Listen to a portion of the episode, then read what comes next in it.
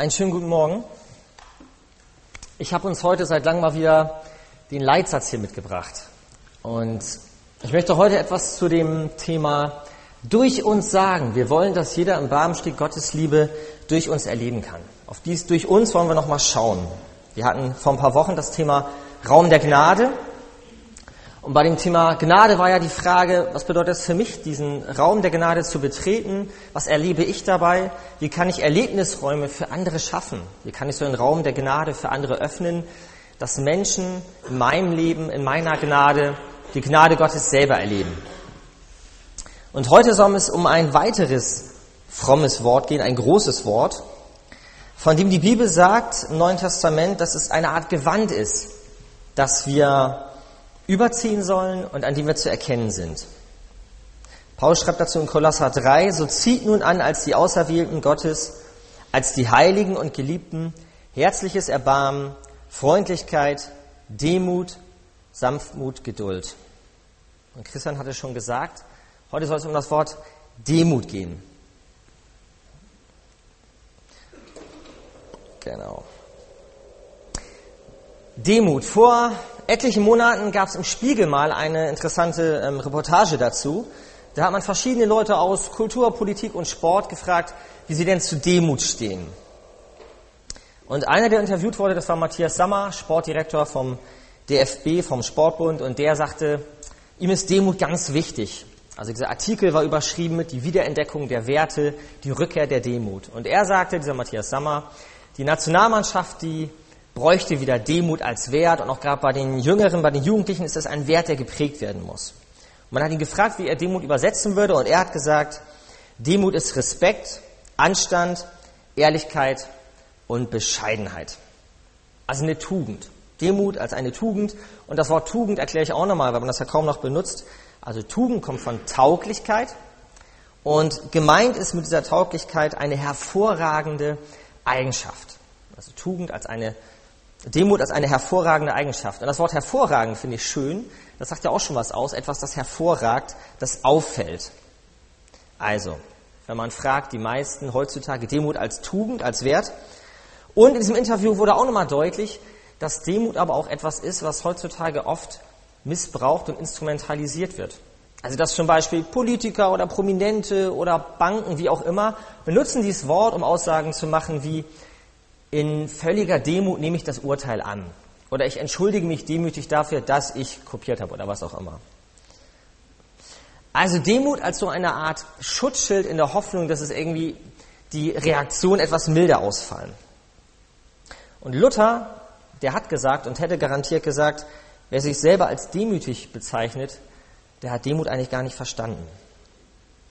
Aber Demut kennen wir einmal als Tugend und eine zweite Bedeutung, die die Demut heutzutage hat in unserer Gesellschaft, das hatte Christian auch schon angesprochen, das ist die Unterwerfung.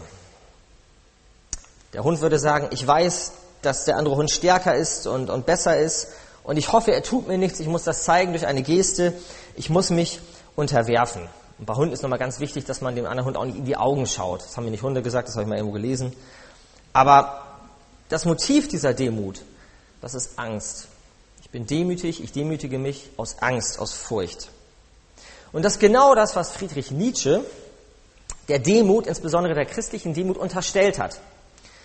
Nietzsche hat gesagt, Demut sei eine Sklavenmoral. Die Haltung eines kriechenden Wurms, der nichts anderes im Sinn hat, als nicht getreten zu werden.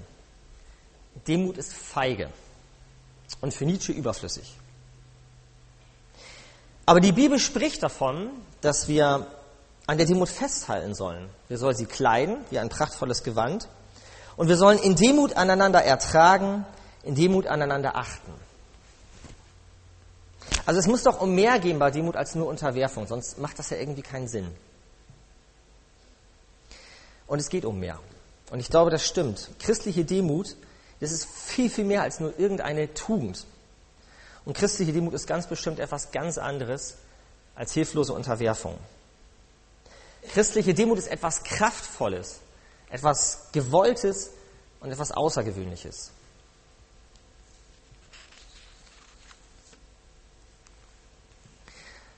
Ich habe uns ein bekanntes Bild mitgebracht, eine Demutsgeste, die uns vielleicht etwas mehr auf die Spur bringt, was wahre Demut wirklich ist.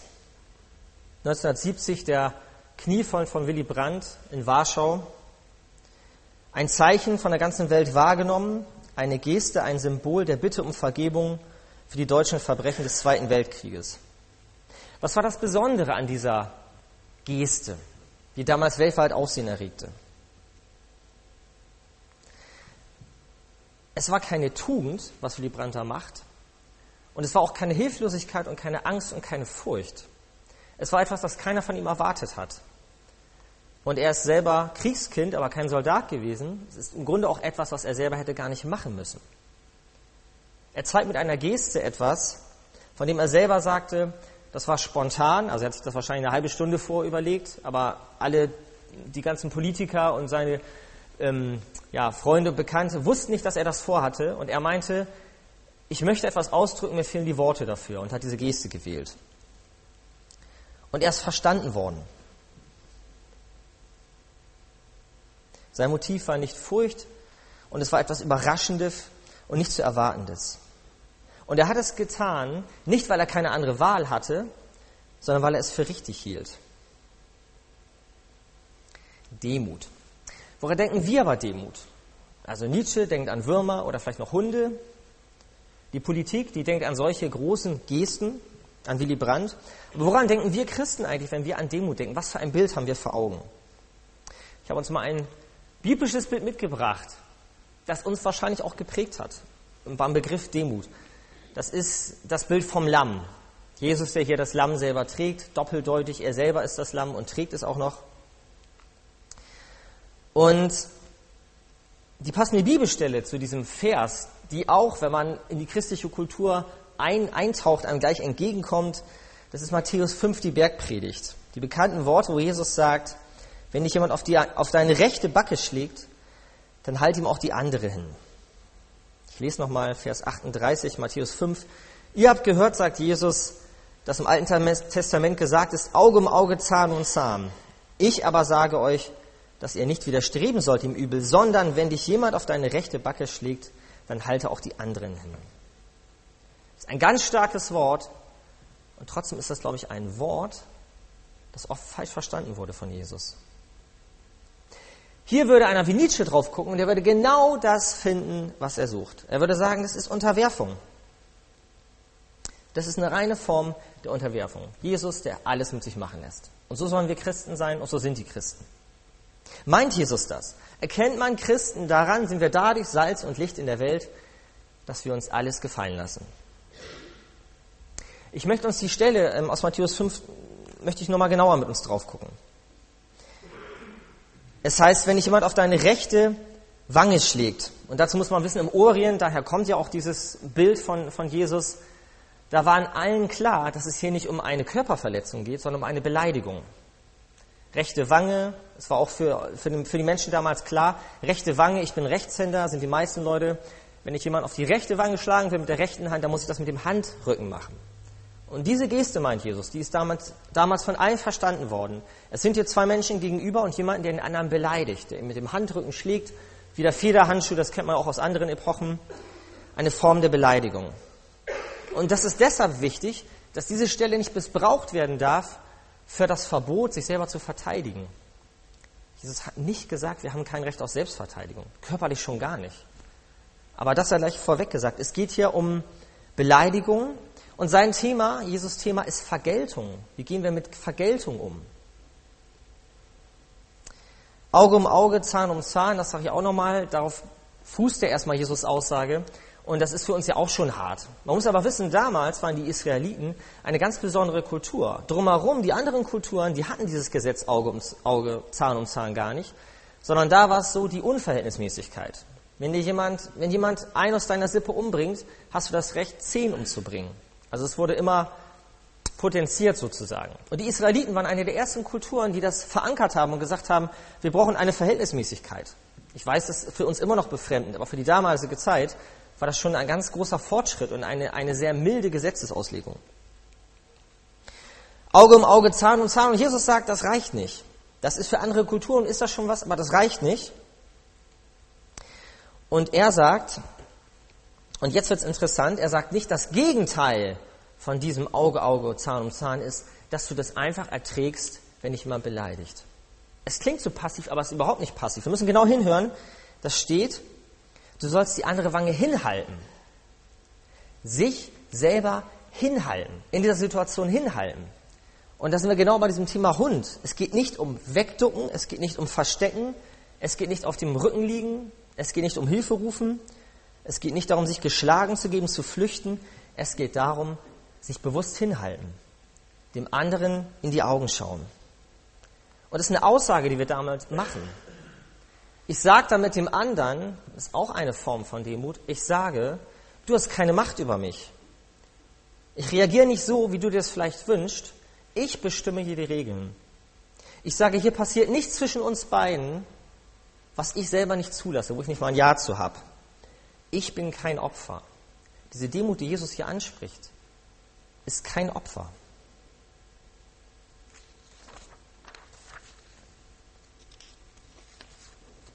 Vielleicht verzichte ich auf mein Recht, das Recht zurückzuschlagen.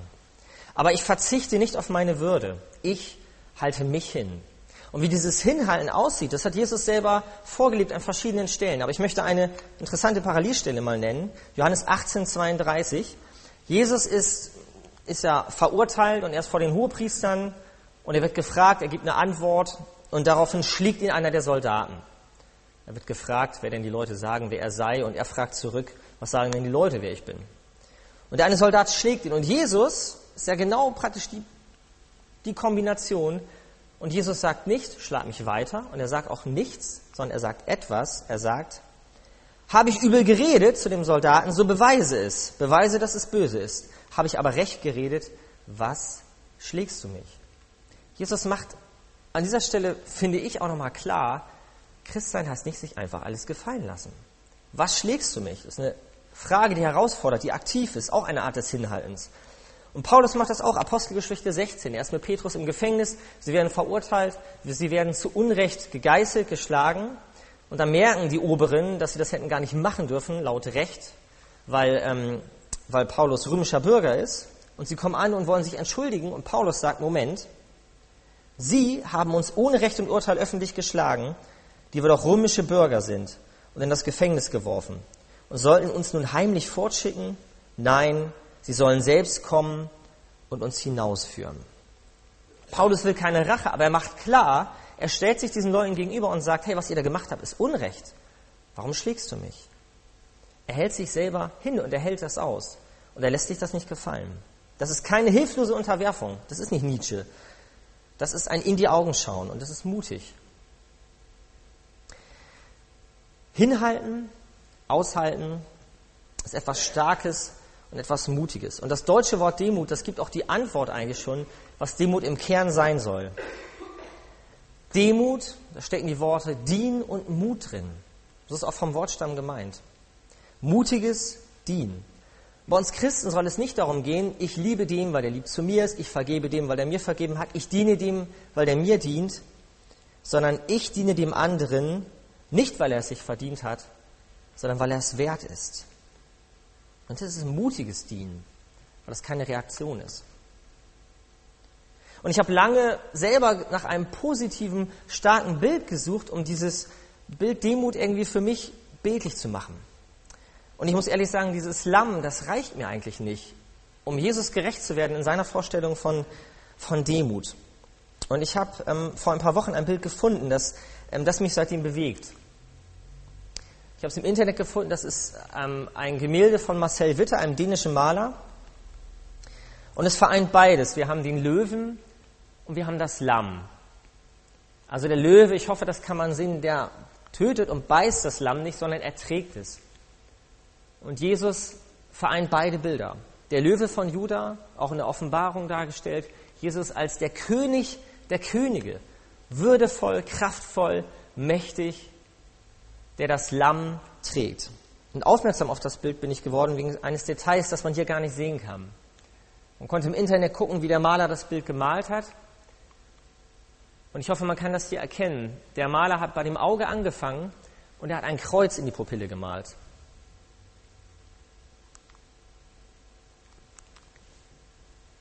Vielleicht kann man es da auch nochmal erkennen. Ein Kreuz im Auge. Dieser Löwe hat das Kreuz im Blick. Er steht für Jesus, der mit dem Lamm nicht nur durch die Gegend läuft, sondern zum Kreuz hingeht, der weiß, was ihm bevorsteht.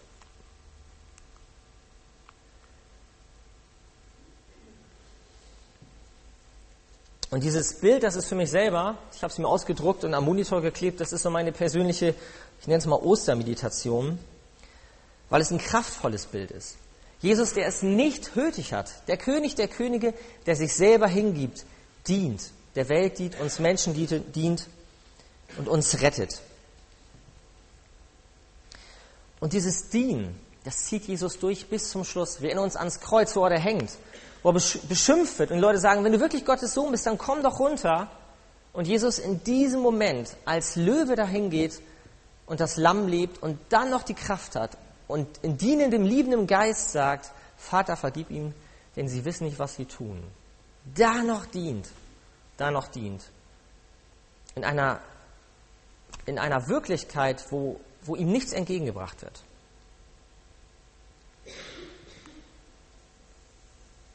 Das ist keine Unterwerfung, was Jesus macht.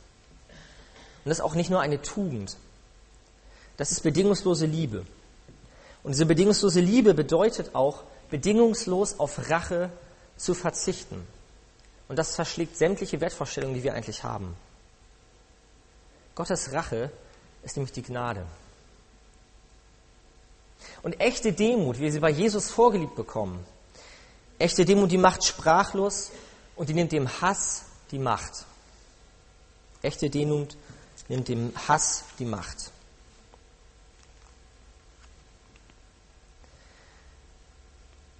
Was ist wahre Demut? Vielleicht, ich habe Begriffe gesammelt, die ähm, uns vielleicht helfen können, für uns selber zu fragen, was für eine Demut hat mich denn als Christ geprägt? Was ist für mich eine, eine gute Demut? Und biblische christliche Demut muss immer würdevoll sein. Ich stehe zu meiner Würde, ich weiß, ich bin es wert. Wenn Demut Würde verliert, dann ist sie selbstzerstörerisch. Wir als Kinder Gottes dürfen mit erhobenen Hautes durch diese Welt gehen und wissen, wir haben Würde bekommen. So wie Jesus das vorliebt, der, der König, der sich hingibt. Würdevoll. Echte Demut ist immer freiwillig. Wo sie nicht freiwillig ist, ist sie Angst oder Flucht motiviert. Echte Demut ist dienend. Sie sucht den anderen. Sie sucht nicht meine Anerkennung. Hoffentlich haben das jetzt viele gesehen, dass ich die Klos geputzt habe oder was auch immer oder was ich alles gemacht habe. Echte Demut ist dienend. Sie sucht das Wohl des anderen und nicht den eigenen Stolz. Und echte Demut zum Schluss ist immer liebend. Der Antrieb für Demut ist liebend, ist Liebe.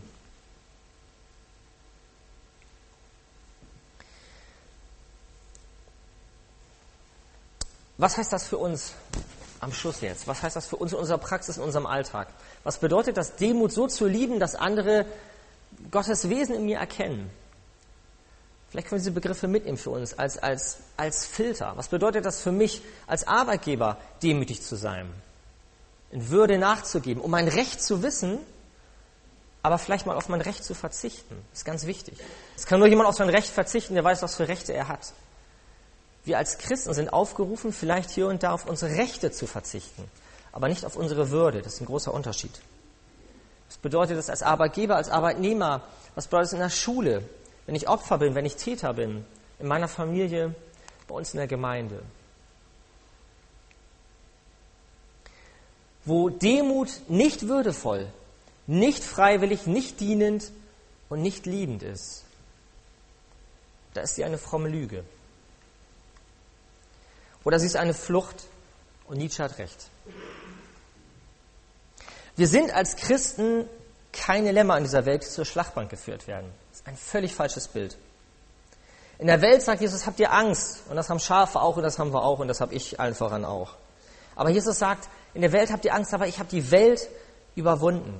Und wenn dieser Gott für uns ist, wenn dieser Gott für uns ist, wer kann denn dann gegen uns sein? Und so zieht nun an, als die Auserwählten Gottes, als die Heiligen und Geliebten, diese würdevolle, freiwillige, dienende, liebende Demut, damit die Welt erkennt, dass wir seine Jünger sind. Amen.